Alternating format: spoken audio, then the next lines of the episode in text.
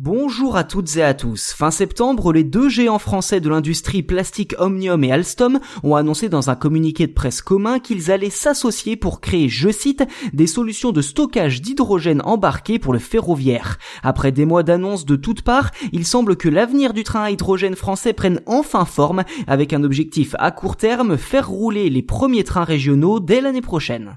Pour ceux qui ne le sauraient pas déjà, Plastic Omnium est l'un des acteurs majeurs dans le domaine de la mobilité hydrogène et Alstom le leader mondial des transports ferroviaires durables. Ensemble, les deux fleurons industriels tricolores veulent développer le train à hydrogène du futur et pour ce faire, une équipe spécifique a été mise en place composée d'employés des deux entreprises qui travailleront main dans la main durant les prochaines années.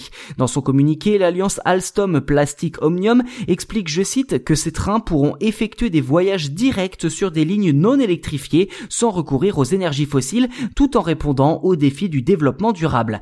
En France, plusieurs expérimentations auront lieu dès l'année prochaine, notamment sur le tronçon Tours-Loche en région Centre-Val de Loire, mais aussi sur plusieurs axes de la région Occitanie.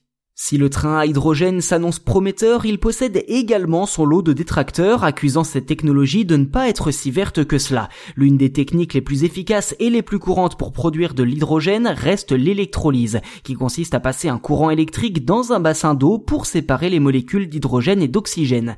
Or, si cette électricité provient du pétrole, du nucléaire ou du charbon par exemple, eh bien l'hydrogène ne peut pas être considéré comme verte puisque sa production engendre d'importantes quantités de pollution en amont.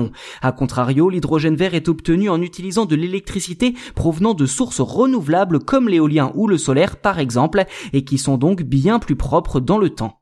Alors si l'on est complètement honnête, le discours expliquant que le train à hydrogène est forcément propre et sans rejet de CO2 est faux, car tout dépend de l'hydrogène utilisé finalement. Si Alstom, Plastic Omnium et la SNCF veulent vraiment pouvoir l'affirmer haut et fort, il faudra veiller à ce que l'hydrogène utilisé dans leur train soit vert.